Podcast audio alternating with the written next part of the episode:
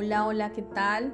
¿Tienes prisa en este día? No te preocupes, solo tardaremos un par de minutos para regalarte un hermoso mensaje que te hará reflexionar en la forma en que manejas tu vida. ¿Lo estoy haciendo bien o lo estoy haciendo mal? Es la gran pregunta y la respuesta la hallamos en un libro realmente lleno de sabiduría. Acompáñanos. Planes, planes, planes.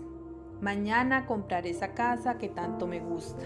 La próxima semana haré ese viaje a San Andrés para darme las vacaciones que me merezco. Hoy venderé la casa e invertiré en la bolsa. Es el mejor momento para hacerlo por el comportamiento del mercado.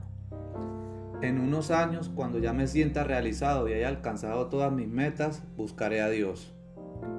Todo, todo lo que he alcanzado, todo lo que he conseguido es gracias a mi esfuerzo y sacrificio. No le debo nada a nadie. ¿Han escuchado frases como estas? O mejor aún, ¿recuerdas haberlas pronunciado con tu boca?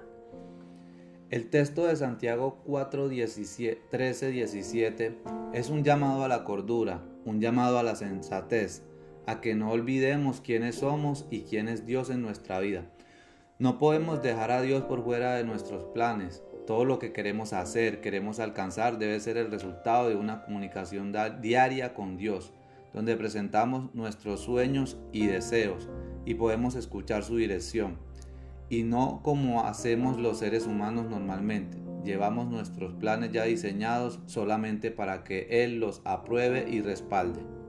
Muchas veces y sin ser conscientes vamos haciendo planes de vida sin tener en cuenta a Dios, confiando solo en lo que tenemos o somos. Por eso Santiago nos dice, ahora escuchen esto, Ustedes que dicen, hoy o mañana iremos a tal o cual ciudad, pasaremos allí un año, haremos negocio y ganaremos dinero.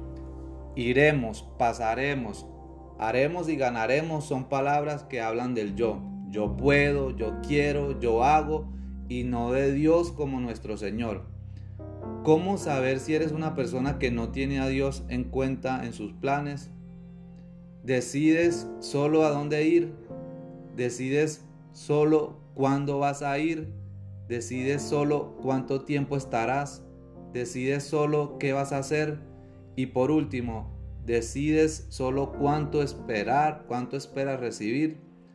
Si chuleaste algunos de estos ítems, atento, porque estás sacando a Dios de tus planes. Luego, Santiago nos recuerda que la principal razón para no hacer planes solo es nuestra incapacidad para controlar el futuro, para conocer qué sucederá. Dice, y eso que ni siquiera saben qué sucederá mañana, qué es su vida. Ustedes son como la niebla que aparece por un momento y luego se desvanece. Así es nuestra vida efímera y en ocasiones nos creemos tan dueños de nuestra vida que programamos el mañana como si tuviera la obligación de suceder. Si a alguno le queda duda de la fragilidad humana, es porque no ha estado atento a toda la realidad que vive hoy el mundo entero. Empresas quebradas, viajes aplazados, miles de personas muertas, la economía mundial al borde del colapso. Muy seguramente a nadie, pero absolutamente a nadie, ni el más pesimista de los seres humanos se, le pudo haber ocurrido que desde marzo del año 2020 el mundo se iba a revolucionar de la manera en que se revolucionó. O más sencillo, ¿acaso cuando sales de tu casa le pides a Dios que puedas regresar? No, cierto, porque damos por hecho que vamos a regresar.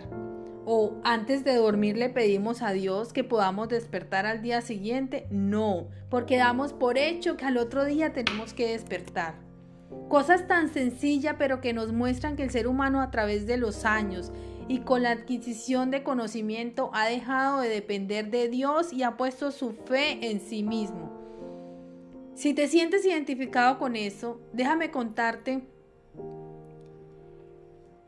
que Santiago nos dice qué debemos hacer entonces. Santiago dice, más bien deberían decir, si el Señor quiere, viviremos y haremos esto o aquello.